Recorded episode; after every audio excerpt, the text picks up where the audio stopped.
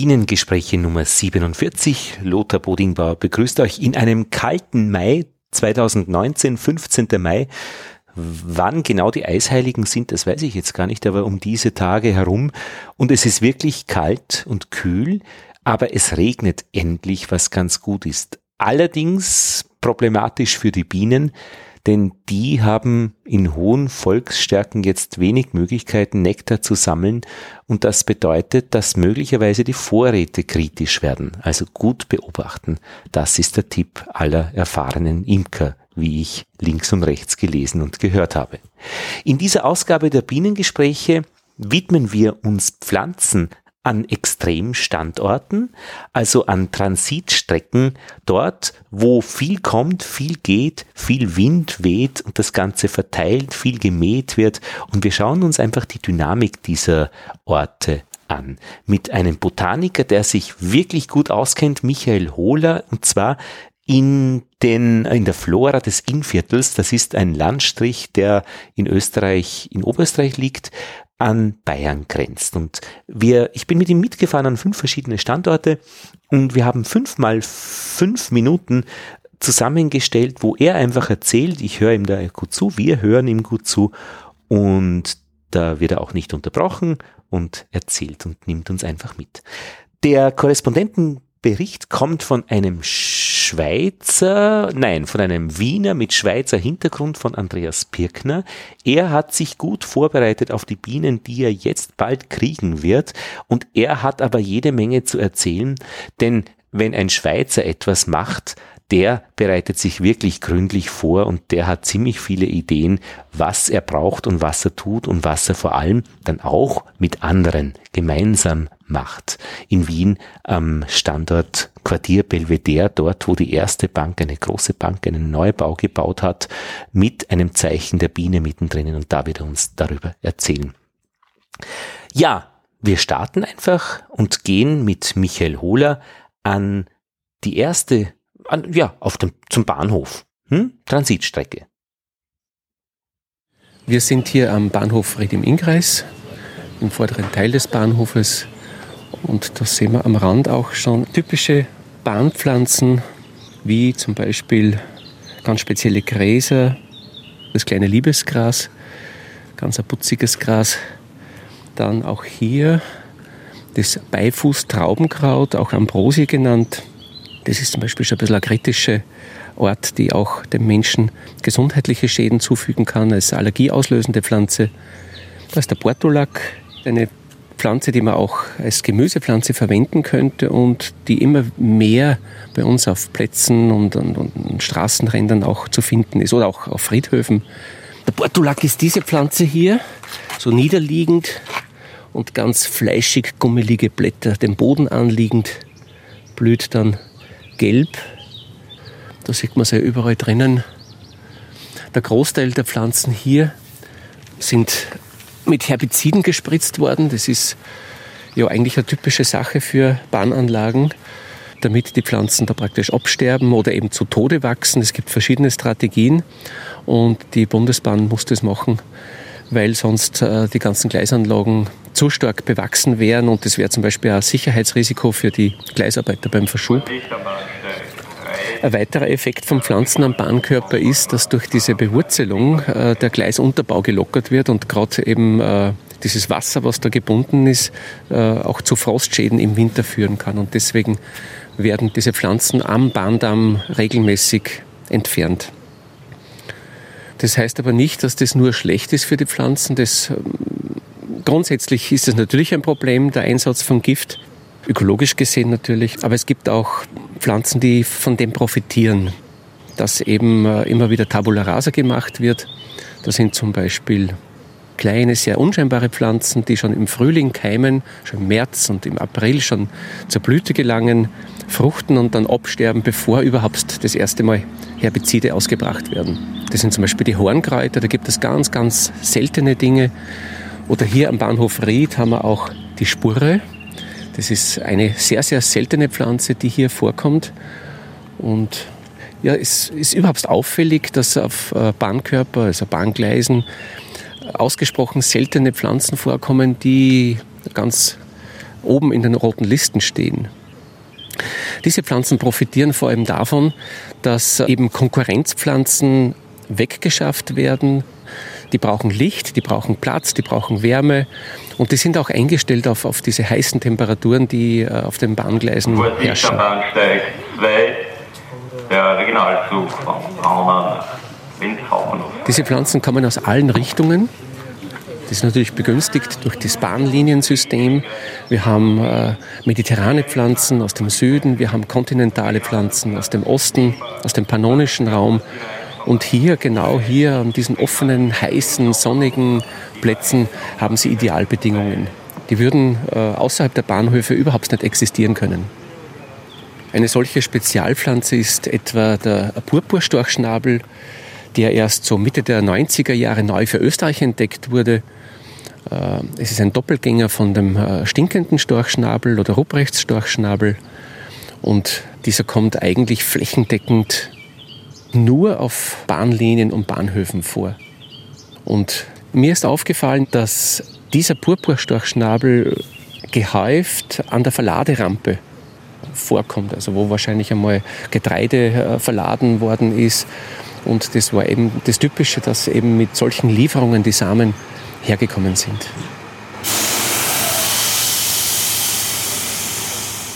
Es sind also die sogenannten Ruderalflächen für Botaniker ganz besonders spannende Gebiete und es ist die Dynamik der Besiedelung, die an solchen Stellen sichtbar wird.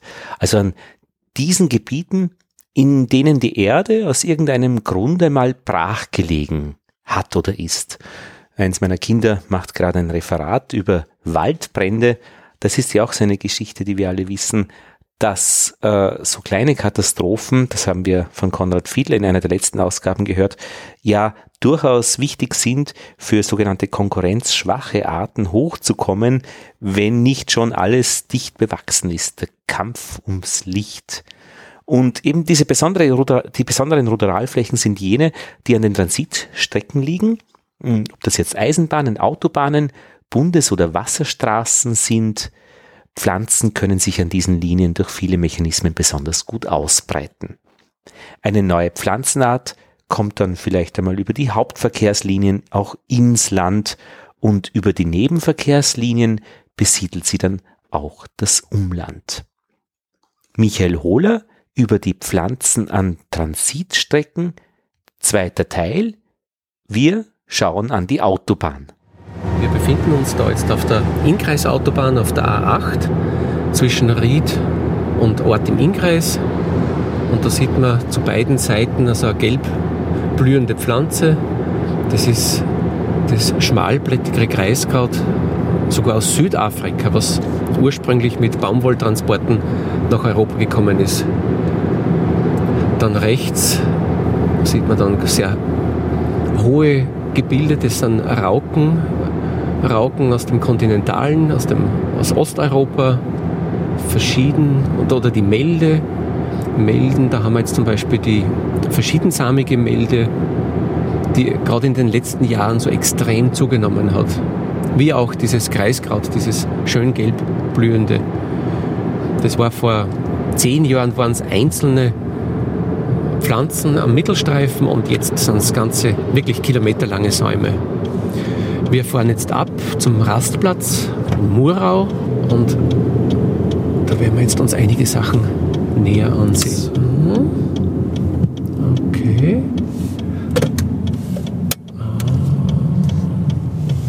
So, jetzt schauen wir mal.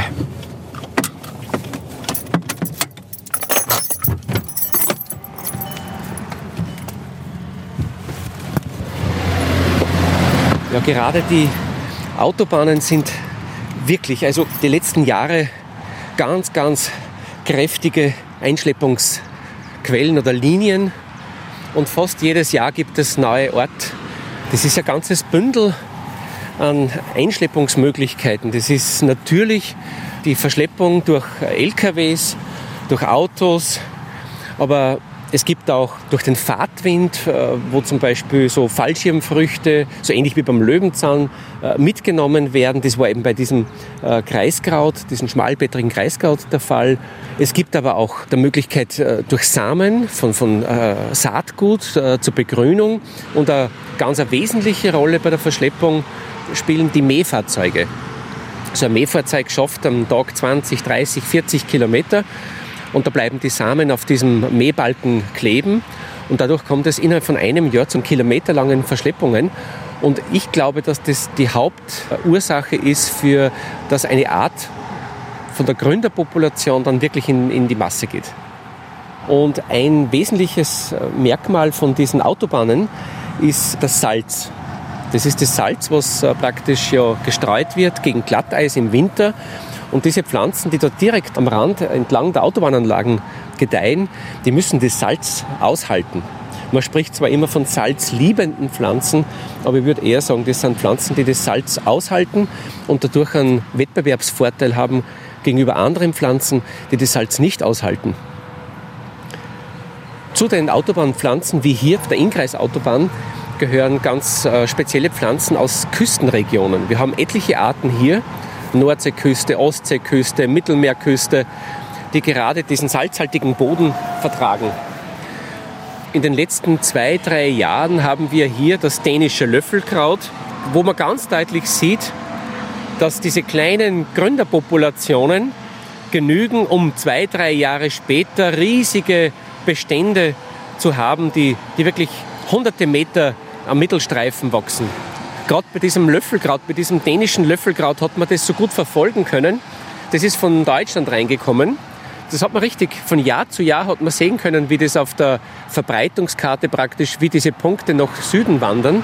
Und vor zwei Jahren war es dann soweit, dann haben wir das hier nachgewiesen und heuer habe ich fast in diesem Bereich, fast an jeder Abfahrt Vorkommen gefunden. Ja, es sind einerseits die Samen, die durch die Fahrzeuge von oft weit her herangebracht werden, aber es ist auch andererseits der Fahrtwind der vorbeibrausenden Fahrzeuge, der diese Samen von den bestehenden Pflanzen, die da wachsen, weiter verteilt.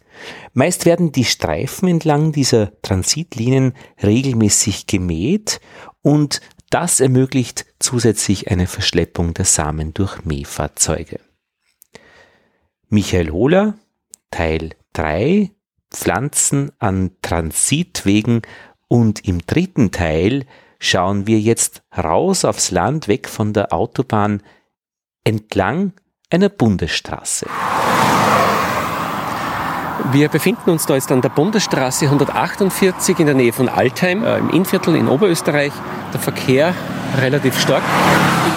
Hier ist ein Vorkommen des klebrigen Aalands direkt entlang der Straße. Das ist eine Pflanze, die ich vor gut zehn Jahren das erste Mal für Österreich an der Autobahn äh, in der Nähe von Haag am Hausruck, an der Inkreisautobahn festgestellt habe und die mittlerweile aber in ganz Österreich, in jedem Bundesland nachgewiesen wurde. Also diese Pflanze hat im Flug Oberösterreich oder Österreich erobert und als zweiten Schritt geht sie jetzt auch auf die Bundesstraßen über. Das ist dieses Netzwerk Straße, die großflächige Verschleppung über die Autobahnen und dann entlang der Bundesstraßen und teilweise auch schon entlang kleinerer Straßen. Hier ist auch ein großer Bestand der Ambrosie oder auch Ragweed genannt aus Amerika. Und dieses, dieses Ding ist eines der wenigen Neophyten, also Neubürger unter den Pflanzen, was wirklich problematisch ist, und zwar aus gesundheitlichen Gründen. Der Pollen, also der Blütenstaub dieser Pflanze, löst Allergien aus und diese Pflanze blüht im August, also wo normalerweise die Allergiker kein Problem mehr haben mit Gräserpollen oder mit anderen Pollen, mit Bäumen, Birke, Hasel und so weiter. Da kommt dann die Ambrosie oder das Ragweed ins Spiel. Hier haben wir Säume, wirklich 100 Meter und 200 Meter lange Säume von Ambrosie. Und da ist der Straßenerhalter gefordert, da wirklich den optimalen Mähzeitpunkt zu finden, dass es nicht zur Blüte kommt und auch nicht zu früh mähen, weil die Pflanze sonst wieder durchtreiben würde. Ja, es ist mehrfach gefiedert. Das ist eigentlich eine sehr unscheinbare Pflanze und die Blüte ist ebenfalls sehr, sehr unscheinbar. Die ganze Pflanze bleibt grün, kann aber dann äh, so richtige Büsche entwickeln, die bis zu einem Meter hoch werden ungefähr. Jetzt sind das noch Jungpflanzen, die sind ungefähr ja, so 10, 20 Zentimeter hoch. Entlang der Straßenränder gibt es natürlich auch viele heimische Pflanzen, typische Wegrandpflanzen. Und da sieht man ganz deutlich, das ist ungefähr ein Streifen von circa einem guten halben Meter, wo man den Schotter sieht. Und das wird regelmäßig abgezogen. Das heißt, es wird praktisch abgekratzt, dieser Streifen. Und das führt natürlich dann zu einer massiven Verschleppung der Pflanzen. Das heißt also, diese Ambrosie, wenn die hier in den Samen geht und dann wird kilometerweit der Straßenrand dieses Bankett abgekratzt, dann wird es natürlich äh, massiv aktiv verschleppt. Und wahrscheinlich wird das Material dann irgendwo entsorgt und, und gelagert und, und dann kommt es zu einer weiteren Verschleppung. Dann haben wir hier den, den Hornklee, dann haben wir Löwenzahn, dann haben wir einen Spitzwegerich, dann dazwischen Zigarettenstummeln, wie es es gehört für so einen Lebensraum. Man sieht ja entlang der Straßen bei uns immer häufiger so blau, kräftig, blau blühende Pflanzen, ich würde sagen so Kornblumenblau, ungefähr einen Meter hoch. Das ist die Wegwarte, das ist eine heimische Pflanze, die früher verarbeitet wurde zu Zichorienkaffee. Ist eigentlich eine sehr, sehr schöne Pflanze, ein Schmuck, eine Zierde der Straßenränder. Und wie auch hier haben wir auch die Verkehrsinseln, die von Jahr zu Jahr prächtiger gestaltet werden mit allen möglichen Zierpflanzen, die aber auch gelegentlich den Sprung an den gegenüberliegenden Straßenrand schaffen. Aber diese Pflanzen schaffen es nicht länger.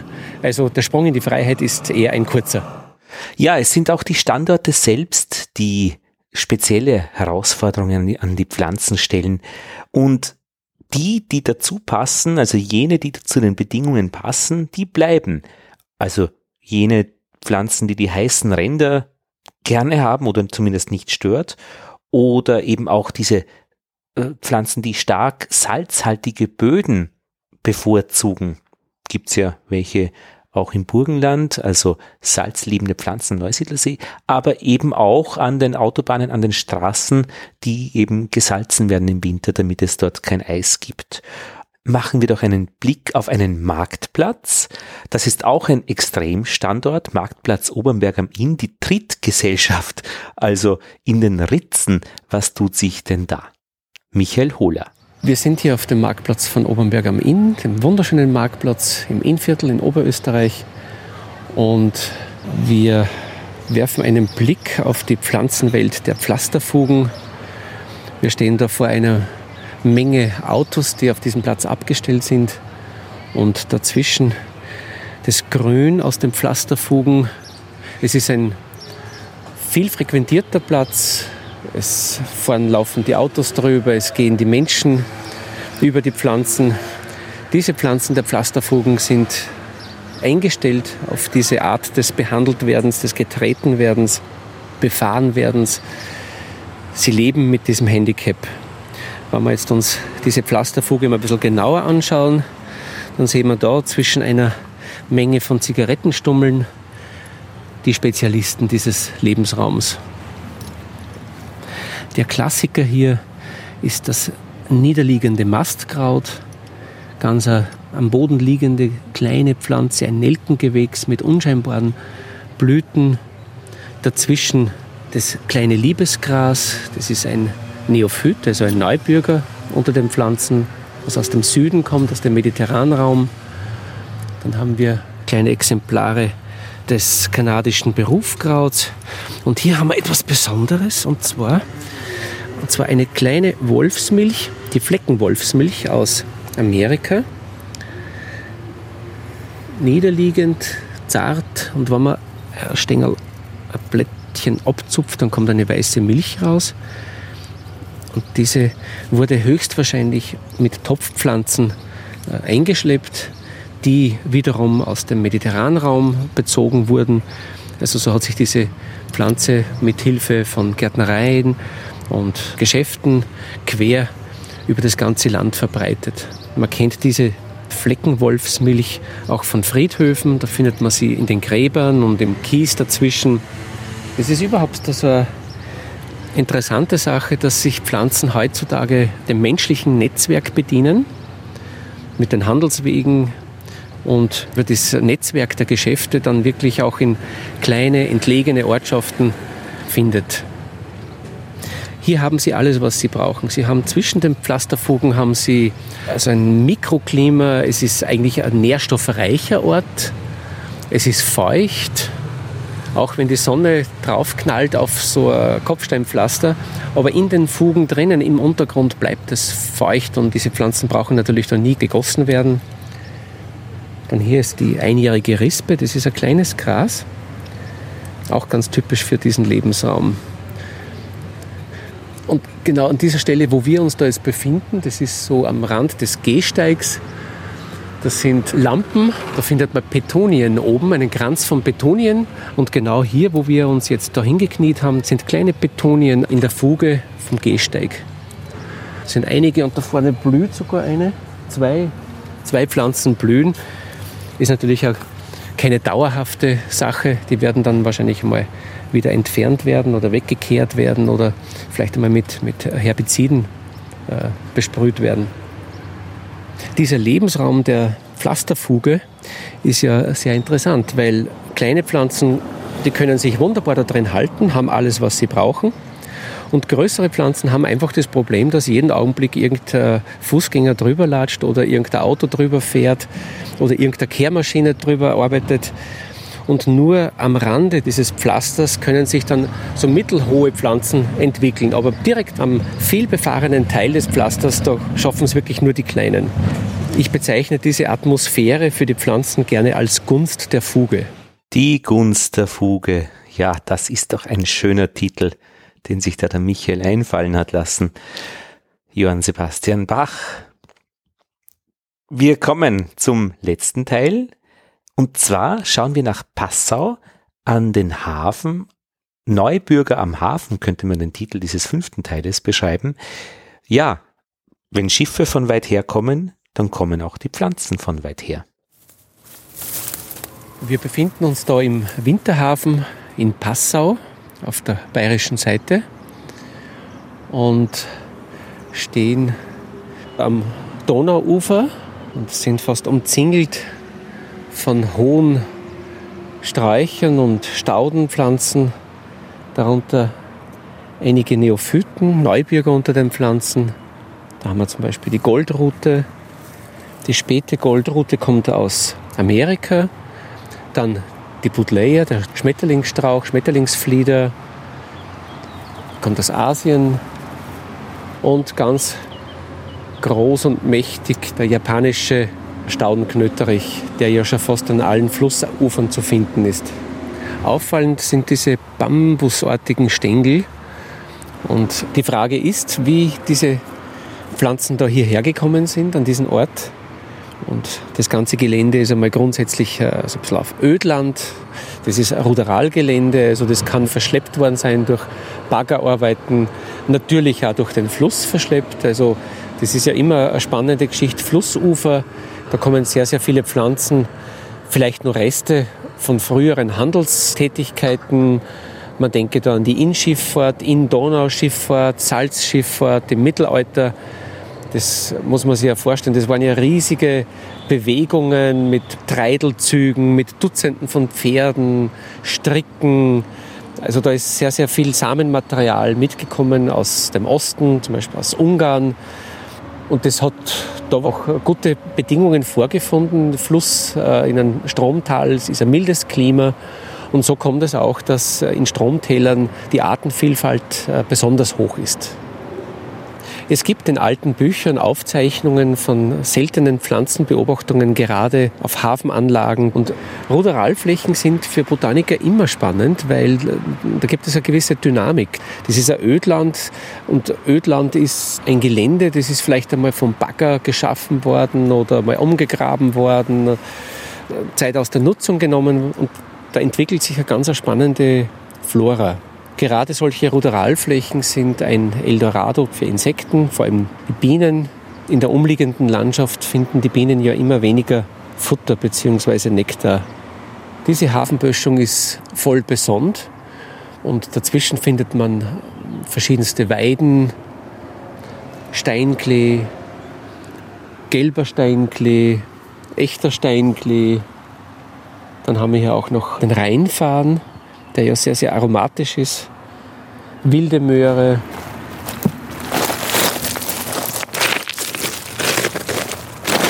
Was natürlich in einem Hafenbecken dazukommt, sind Wasserpflanzen.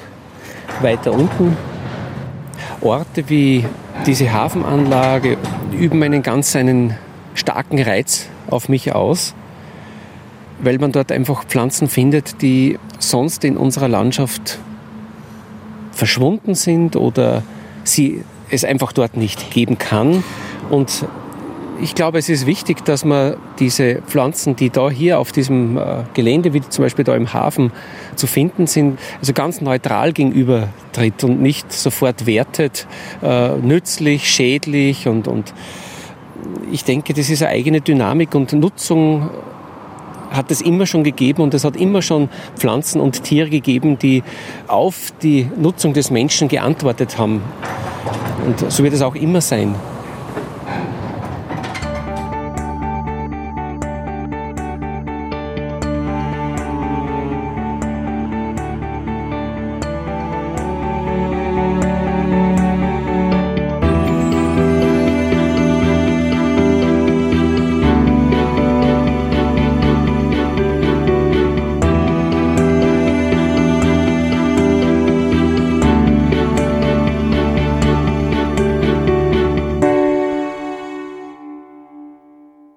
Wir sind im Korrespondententeil dieser Teil, Teil dieser 47. Ausgabe und Andreas Pirkner, Pirkner, gell? oder Pirker?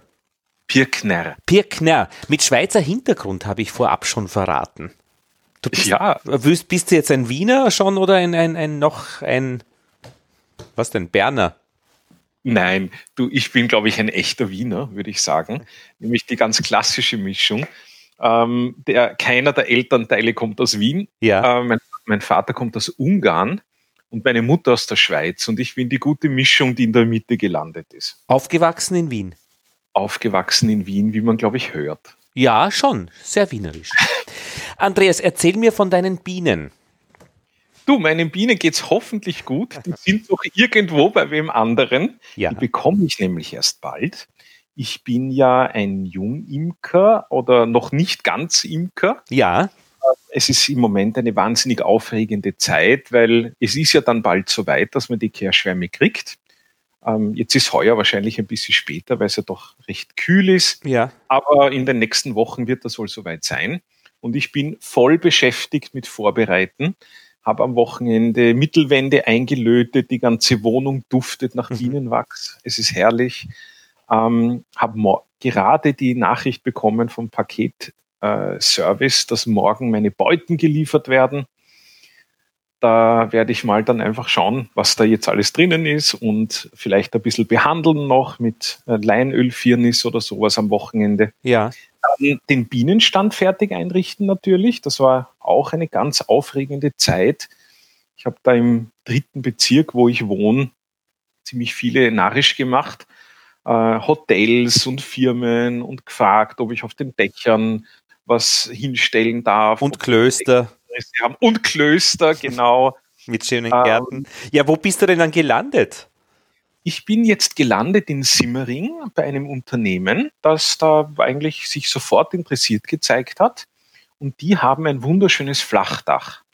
Ideal nämlich deshalb, weil ich mit dem Aufzug fast bis ins oberste Stockwerk fahren kann, also ein Stockwerk unter dem Dachgeschoss. Ja. Und da kann ich über das ganz normale Stiegenhaus, über ganz normale Stiegen hinauf zur Tür und dort durch eine ganz normale Tür auf das Flachdach hinaussteigen. Also perfekt. Und dort habe ich jetzt einmal Platz für drei äh, Beuten, die ich dort hinstellen darf die sind wahnsinnig lieb auch, haben mir dort auch ein bisschen was hergerichtet und wir haben alle noch keine Erfahrung, weder die noch ich, was das am Dach bedeutet, zum Beispiel mit Wind. Mhm. Und die haben mir da tolle Halterungen jetzt gebastelt, ähm, wo ich dann die Beuten verzurren kann, dass die uns im Winter nicht davonfliegen. Wie hast du denn deinen Standort dann gefunden? Was war die Aktivität, die da voranging? Es war einfach Beharrlichkeit, stundenlang sitzen vor dem Stadtplan ähm, der Stadt Wien. Ja. Da ist die, die ich habe zuerst angefangen bei Google Maps mit dem Satellitenbild. Aha. Bin dann aber draufgekommen, dass unter Wien GV.at der Stadtplan, sozusagen der offizielle Stadtplan der Wien, die haben Luftfotos. Ja. Da ist natürlich eine viel bessere Auflösung, man kann viel weiter reinzoomen. Und ich bin veritabel gesessen und habe mir geschaut, wo sind denn ideale Flachdächer oder auch Grundstücke oder Gärten in irgendwelchen Häusern. Hab dann über das Grundbuch, dort was interessant war, über das Grundbuch nachgeschaut, ja. wer der Eigentümer ist, habe die Leute einfach kontaktiert. Aha. Und habe natürlich aber auch im Bekannten- und Freundeskreis und über Nachbarn und sowas gefragt. Und relativ viele Optionen dann angeboten bekommen, ja. wo aber immer irgendwo irgendeine kleine Kleinigkeit dann nicht ganz gepasst hat. Aha. Wenn ich jetzt schon ein erfahrener Imker wäre, dann hätte ich vielleicht das eine oder andere sogar genommen. Aber so ganz am Anfang habe ich mir gedacht, puh, ich weiß nicht und bin mir nicht so ganz sicher. Ich schaue jetzt, dass ich wirklich den Standort finde, ja. der nach meinem Dafürhalten perfekt ist. Und das ist jetzt der in Simmering bei dieser Firma. Du bist ja schon ein Fuchs, weil ich meine, du bist ja von deiner Ausbildung her Informatiker, Banker und du schaust, dass die Banken mit, mit EDV funktionieren und ich meine, das muss ja funktionieren, das darf nicht quietschen, da darf nichts schief gehen und mit diesem Ansatz gehst du auch in die Bienen rein, beziehungsweise in den Bienen, in die Bienenstandortsuche. Äh, Sehe das nur ich so, dass du das wirklich also hieb- und stichfest machst? Also stichfest. du, ganz ehrlich, wie es die anderen sehen, weiß ich jetzt nicht. Aber das war mir schon wichtig, dass ich da einfach das, was ich gelernt habe in der Bienenschule und was ich in vielen Gesprächen auch gehört habe und in vielen Büchern gelesen habe, dass ich da schon möglich alles berücksichtige. Ich glaube, es ist auch ein bisschen ein, ein gesunder Menschenverstand, der dazugehört. Und vielleicht, ja, hast du recht, es ist sicherlich die Arbeit, die da auch äh, Einfluss nimmt, dass man echt versucht, das gleich beim ersten Mal richtig zu machen. Mhm. Erzähl mir von der Bienenschule. Das war hochspannend.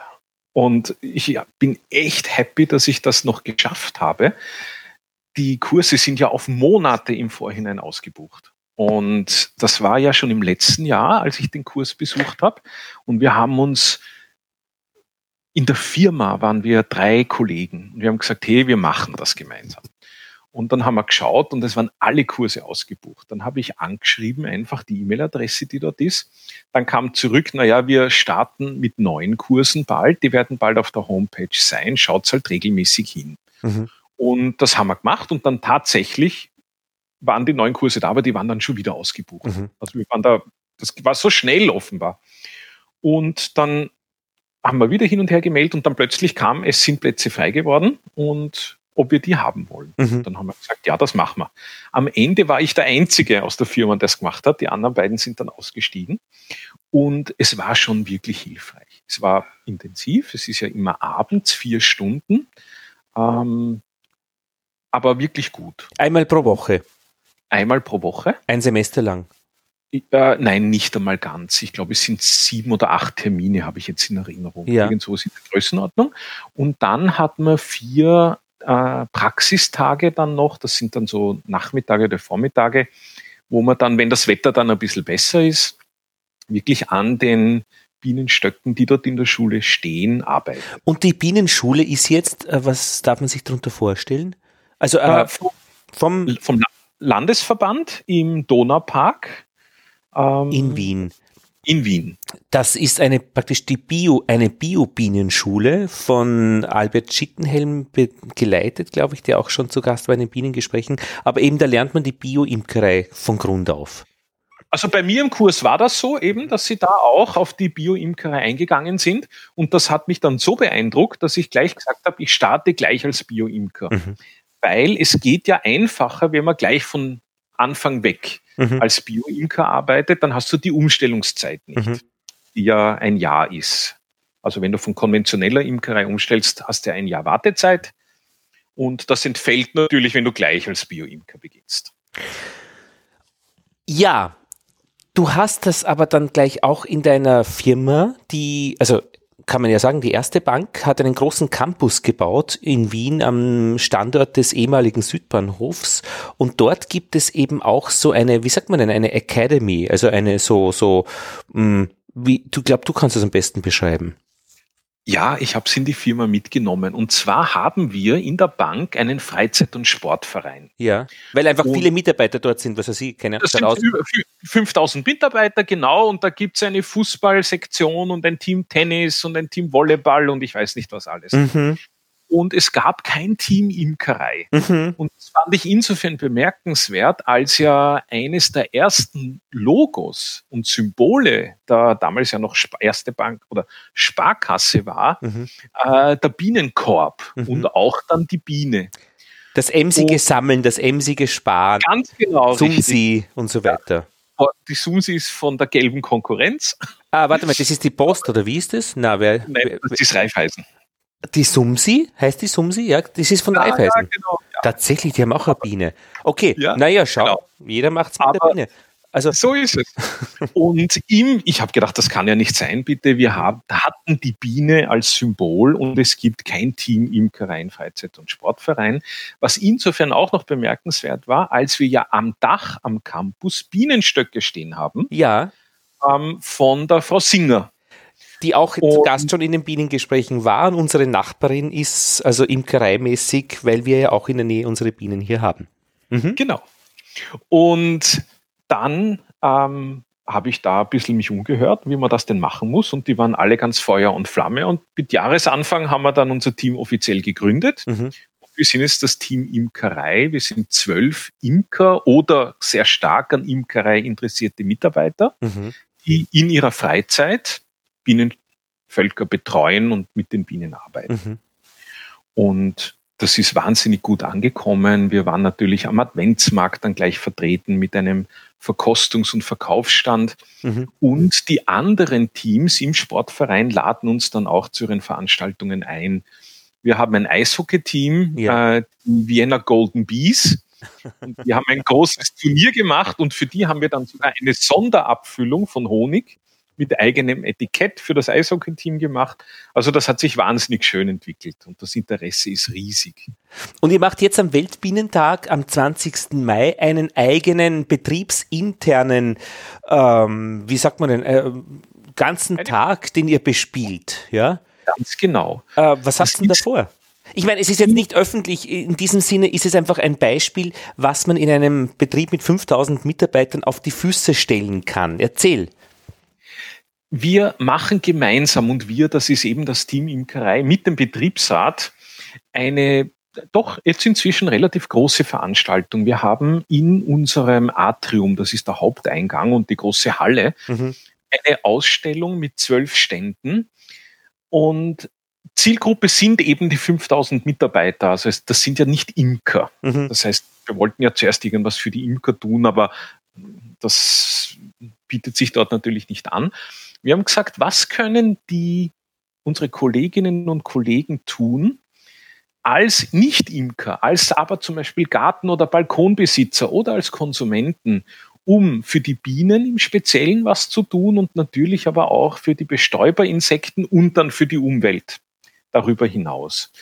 Und das passt irrsinnig gut zum Betriebsrat. Der Betriebsrat hat das heurige Jahr unter das Motto Be United gestellt. Be mit zwei E, mhm. Stronger Together, äh, gemeinsam stärker, wo auch in einigen Beiträgen im Intranet ein bisschen eine Analogie geschaffen wird zwischen die Mitarbeiter, die alle gemeinsam arbeiten und somit den Erfolg des Unternehmens sicherstellen. Äh, und die Bienen, die als Kollektiv arbeiten, um das Überleben des Bienenvolkes sicherzustellen. Und mhm. zwar die Bienen gemeinsam mit der Königin. Mhm. Ähm, wir sind teilweise sogar so weit gegangen, dass wir gesagt haben, naja, die Bienen suchen sich ja dann eine Königin aus, wenn sie nicht mhm. zufrieden sind und so. Aber äh, so weit geht dann die Analogie doch nicht. Na, und treibt die Analogie nicht zu weit, weil wenn es einmal um die Männer geht, dann im Herbst würde man dann genau. sagen, es ist genug. ja. Genau, das stimmt.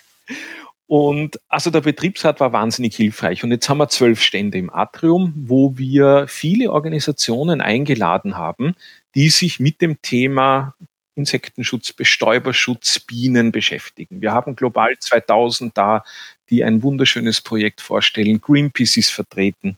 Es ist der Bio Austria Verband mit einer Infobiobäuerin, die generell über biologisch orientierte äh, Lebensmittelproduktion und Landwirtschaft reden wird. Mhm. Wir haben von der Umweltberatung jemanden da. Mhm. Ganz toll ist WUK Biopflanzen. Das ist eine Biogärtnerei, auch ein Projekt, das Langzeitarbeitslose unterstützt. Die kommen mit ähm, Trachtpflanzen, die für den heimischen Garten geeignet sind, mhm. die sie dort auch verkaufen werden. Sie informieren eben auch die Mitarbeiterinnen und Mitarbeiter darüber, was sie so tun können im Garten, vor allem eben auf die lokalen, auf die einheimischen Pflanzen achten, nicht jede Woche mähen, vielleicht irgendwo mal das Gras ein bisschen länger stehen lassen, dass es blühen kann. Und Einen Bücherstand gibt's? Einen Bücherstand gibt's, aber bei die WUK Biopflanzen, die kommen mit Nisthilfen. Mhm. Also das, was man als Insektenhotel bezeichnet hat. Ja. Also das können. Und wir bauen gemeinsam auch eine Nisthilfe an dem Tag. Es gibt einen Bücherstand, es ist die Arbeiterkammer mit dem Umweltschutz dabei. Und auch wunderschön ist die Brauerei Kobersdorf. Das ist ein Biobetrieb auch und der stellt ein Honigbier her. Und der kommt auch, da haben wir auch ein bisschen das Kulinarische. Und wir vom Team Imkerei präsentieren unseren Honig, äh, lassen den auch verkosten, verkaufen den natürlich auch. Der Kindergarten hat ein bisschen was gebacken und gebastelt und die Kantinen waren auch ganz entzückend. Die bieten an diesem Tag in den Betriebsrestaurants Speisen an, die mit Honig gekocht wurden. Es mhm. gibt eine glasierte Schweinschulter, mhm. einen honiggebeizten Lachs. es gibt als Nachspeise einen Bienenstich mit, bitte, sensationell, einer Dekoration, die haben in weißer Schokolade Bienenwaben gegossen mhm. und die legen es dann dazu. Und so haben wir echt ein wunderschönes, rundes Programm, wo ganz viele mitmachen aus dem Betrieb, aus dem Unternehmen. Es ist der Betriebsrat, es sind die Mitarbeiter, es sind die Kantinen, es ist der Kindergarten, dass wir da einfach das Bewusstsein ähm, für die Bienen und die Insekten ein bisschen in den Mittelpunkt stellen können und aber natürlich auch die Leistung jedes einzelnen Mitarbeiters und jeder einzelnen mhm. Mitarbeiterin. Ich meine, Jetzt kann man sagen, das geht in einer Bank, weil da gibt es ein bisschen Geld auch für solche Projekte. Aber es ist ja eine, eine Leistung damit verbunden, sowas zu organisieren. Das geht auch überall anders. Wie siehst du das? Also könnte ich das auch im Lehrerbereich hinkriegen oder braucht man echt ein bisschen Kohle im Hintergrund? Also ich muss dir ehrlich sagen, es geht, glaube ich, auch ohne Kohle. Weil das, was uns am ersten was kostet, sind die Stände. Und ist witzigerweise, da waren es dann nicht ganz so großzügig vom Haus, die Miete für das Atrium, also für den unteren Raum. Ähm, ich glaube, man könnte das in der Schule genauso gut machen. Man nimmt ein paar Tische und das Echo von den Organisationen, die wir angeschrieben haben, mhm. war sensationell. Mhm. Die haben alle ein Rieseninteresse an sowas mitzumachen, dabei zu sein.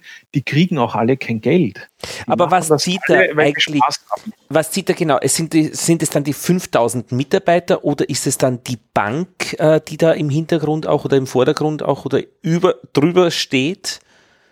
Ich glaube, es ist eine Mischung aus allem. Also das Thema ist wahnsinnig gut angekommen. Es zieht natürlich schon die Tatsache, dass dort 5000 Mitarbeiter sind. Hand aufs Herz, äh, die Brauerei ist ein kommerzieller Betrieb, der will natürlich sein Bier unter die Leute bringen. Ja. Das ist für ihn interessant. Aber eben, äh, er passt auch zum Thema und zur Philosophie und als Biobetrieb und Biounternehmen. Mhm.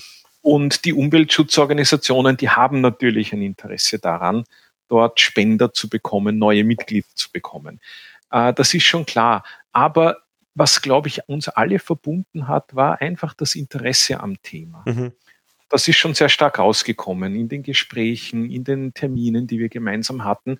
Es brennen irgendwie alle für dieses mhm. Thema. Und das Thema ist aktuell fast ein bisschen gehypt im Moment mit der Biene. Also das kommt schon ganz gut an bei mhm. allen. Ja, ja, da gibt's ja keine Gegner jetzt. Also es wird ja niemand gegen äh, Honigbienen irgendwie äh, sein. Ich meine, schwieriger, ich hätte ja ein bisschen die Fühler ausgestreckt in Richtung äh, Erdäpfelbauern. Ähm, da habe ich nichts zusammengebracht, was einen Kontakt bewirkt hätte. Bienenpodcast fragt Erdäpfelbauern, aber keine Antwort. Ich hätte auch, ja, ich hätte auch geschaut, äh, Umweltchemie ähm, mm, mit ist auch noch nichts zustande gekommen, weil da gab es eine Presseaussendung von Global 2000 eben über diese Frage der ähm, Notzulassung von ähm, was ist das? Äh, Herbizid, glaube ich, oder? Oder Herbiziden für diesen Drahtkartoffelkäfer, der die Ernte gefährdet. Ja. Ähm, und da denke ich mir, ja, äh, da, da ich glaube, das ist im Moment zu heiß. Also die haben echt die äh, Sache am Dampfen gerade und man weiß, wenn man eine Notzulassung jetzt äh, bewirkt und die wird es geben oder gibt schon, ähm, dann ist das schon schädlich. Ähm, auf der anderen Seite, wenn eine Kartoffelernte eines Landes am Spiel steht, naja, also da steht irgendwie, da hört sich der Spaß auf. Ja, natürlich. Nachvollziehbar auf. Für beid, also für beide Seiten interessanterweise, ja. Absolut. Und ich glaube, es ist wieder ein schönes Beispiel, nämlich auch vom Motto von unserem Weltbienentag in der Bank. Es ja. ist ein, ein gemeinsam. Ich glaube, wir können diese Herausforderungen nur gemeinsam lösen. Naja, aber wenn es gegen die Erdäpfel geht, also dann da, da, da, nimmt jeder, wie sagt man, die, die, die Schürze ist mir näher als, äh, ja. wie ist das Sprichwort? Ja, wie auch immer. Das Hemd ist mir näher als der Rock. Das habe ich nicht aber, verstanden, das Sprichwort. Aber ich meine, wir wissen, was gemeint ist. Also, ja, klar. Also, das ist aber nicht lustig. Ja. Aber es hat, ich glaube, wir Imker, wir brauchen nicht wirklich mit dem Finger auf andere zeigen. Wenn man sich nämlich anschaut, ähm, auf der einen Seite ist man groß gegen Pestizide und Herbizide mhm. und dann kauft man das konventionell angebaute mhm. Futter für den Winter. Mhm. Ja, das äh, ist ein Widerspruch, den ich auch früh entdeckt habe. Also die ja, also das ist etwas, und das war für mich zum Beispiel auch ein Grund, wo ich gesagt habe, ich will da ganz bewusst ein Statement äh, setzen, dass ich sage, nein, ich beginne als Bio-Imker und ja, das Biofutter kostet veritabel doppelt so viel wie das konventionelle Futter. Mhm. Aber eben, ich kann nicht auf der einen Seite jammern, mein Gott, die armen Bienen sterben am Feld, weil alle so bös spritzen und dann kaufe ich aber genau den Zucker, der genauso hergestellt wurde. Ich glaube, das passt auch nicht ganz zusammen. Angeblich also, gibt es in Indien einen ganzen Bundesstaat, der auf Bio umgestellt hat. Den müssen wir mal besuchen, wenn es stimmt, nicht? Also ja. äh, ich fahre mit. eine Reise nach Indien. Äh, ja, naja, gut. Ähm, das heißt, du hast drei Beuten in der Post praktisch, äh, die wirst du kriegen und bei dir wird es dann, äh, sobald es ein bisschen wärmer ist, losgehen ähm, auf deinem Standort im Betrieb. Du hast Kontakte genau. geknüpft und dann gibt es theoretisch auch schon Honig heuer, wenn alles gut geht, oder? Macht ein Kerschwarm schon etwas mit Honig? Nein, der tut sich mal etablieren im nächsten Jahr dann. Ja, das weiß ja, ich auch ja, noch bei uns. Das wird genau. heuer eher nichts werden. Das war eh eigentlich schade. Ich habe da auch ganz einen interessanten Kontakt zu einem Biobauern geknüpft, der ganz interessante Pflanzen anbaut. Aber davon habe ich heuer halt leider noch nichts. Aber ja, ja. nächsten das dann sein. Aber man muss geduldig sein. Das habe ich auch schon gelernt bei der Ja, und du hast etwas gesagt, äh, was du wirklich brauchen würdest, wäre eigentlich ein Manual, ein Handbuch, ähm, wo vom Start weg chronologisch alles äh, verzeichnet. Ja. Meinst du das so chronologisch? Also oder Punkt 1? Ja, ja, absolut. So rezeptartig, anleitungsartig. Ich habe wirklich, es gibt tolle Bücher und da ist alles beschrieben. Oft, sehr oft gehen sie so die Monate durch und was sind die, die imkerlichen Aktivitäten im Jänner und im Februar und im März. Aber ich habe kein Buch gefunden. Vielleicht gibt es von deinen Hörern einen Tipp, wo wirklich steht, es ist jetzt 1. Juni, du hast einen Kehrschwarm bekommen, mhm. was machst du jetzt? Und der vielleicht dann schon ein bisschen früher beginnt. Ähm, wobei das ist noch relativ gut abgedeckt. Was braucht man denn als Imker beim Start alles? Aber so dieses, ich habe jetzt meinen Kehrschwamm, wie viel fütter ich zu am mhm. Anfang? Ähm, wie oft sollte ich am Anfang dorthin schauen? Mhm. Und das Sprichwort kennen wir, frag drei Imker und du kriegst vier Meinungen. Mhm. Ähm, die einen sagen, na, da brauchst du drei Wochen nicht hinschauen gehen, der andere sagt, naja, du solltest schon jeden dritten Tag schauen gehen, ob noch alles in Ordnung ist. Ähm, und das ist am Anfang natürlich, wenn man keine Erfahrung hat, verwirrend, man ist hin und her gerissen, manchmal ein bisschen überfordert sogar. Mhm. Und am Ende aber, glaube ich, da gefällt mir wieder ein bisschen eine Analogie aus der Firma, ähm, man muss das Ganze agil machen, kleine Schritte, Schritt für Schritt ähm, schauen, was funktioniert, was geht und wenn es nicht geht, dann halt was anderes probieren. Sag noch einmal, was genau ist agil?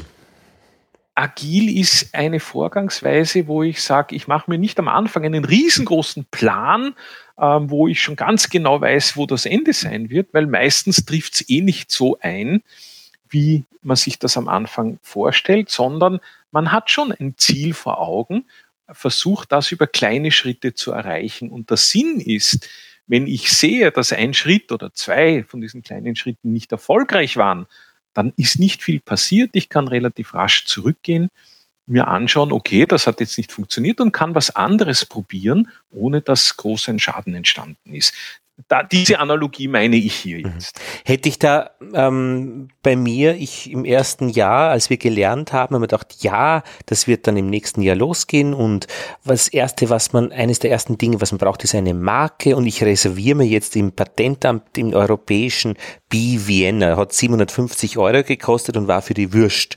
Ich brauche das nicht, es ist unsinnig. Hätte ich mir mit deiner Methode die 750 Euro erspart? Wahrscheinlich nicht, weiß ich nicht. Ach so, das wäre dann schon auch dabei, dass Keine man solche Ahnung. kleinen Dinge auch am Anfang macht, wo man ja, glaubt, das ist wichtig. Offenbar war dir das wichtig und du hast dir gedacht, das ist jetzt etwas, was du machen willst, dann hättest du das auch gemacht und da kannst du aber dann natürlich nicht mehr zurückschneiden, steigen. Ja, und es war Weil, wirklich phänomenal. Ich meine, die Website war schon, schon okay, also das war praktisch. Ich hatte ein bisschen Angst, dass mir dann irgendwelche Firmen dann verklagen, weil es das vielleicht schon gibt und deswegen habe ich es gemacht.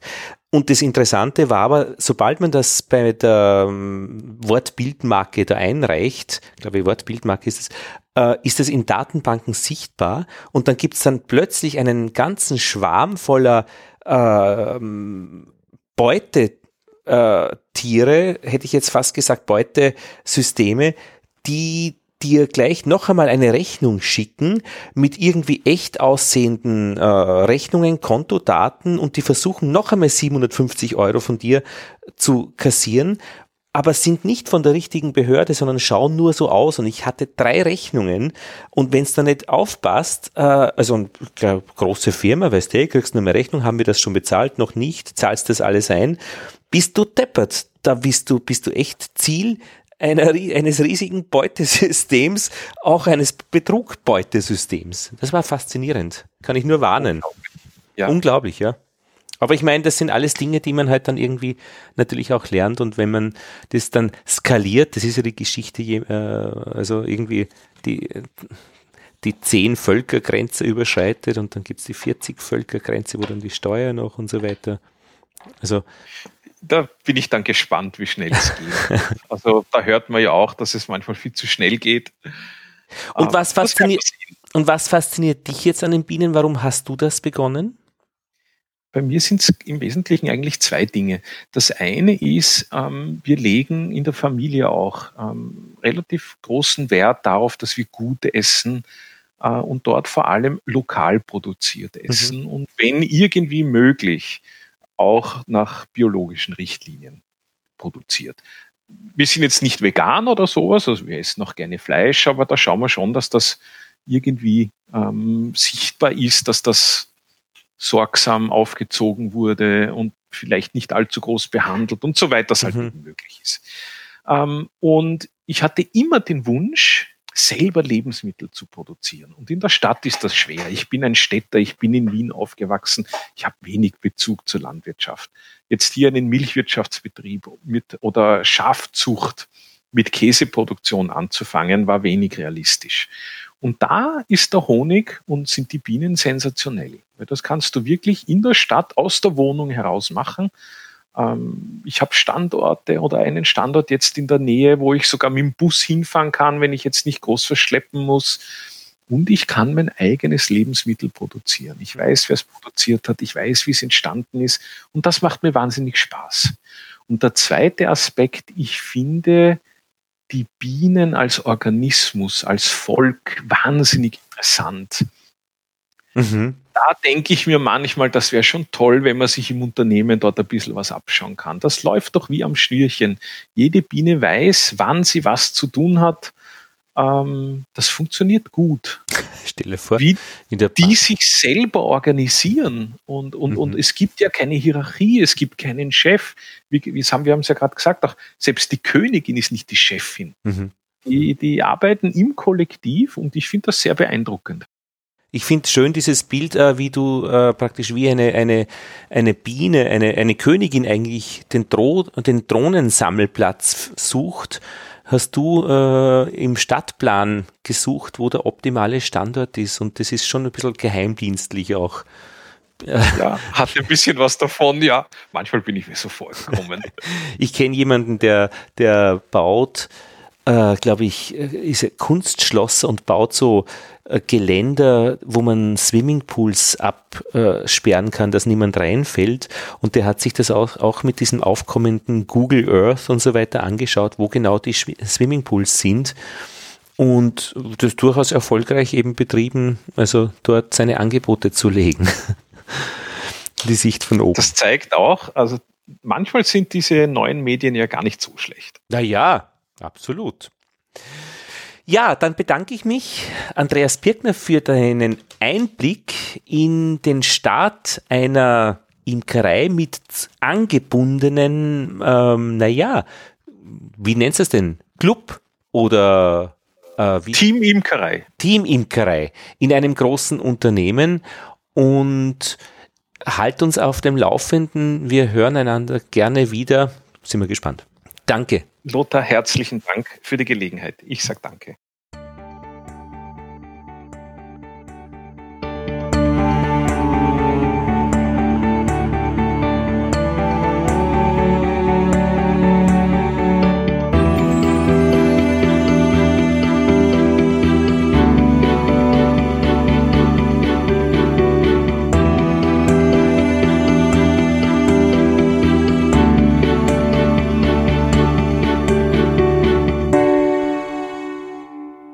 Reti und das waren die Bienengespräche, Ausgabe 2019, Mai 15.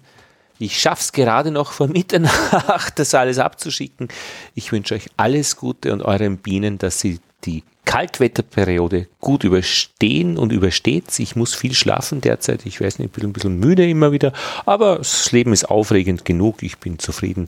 Alles Liebe aus Wien.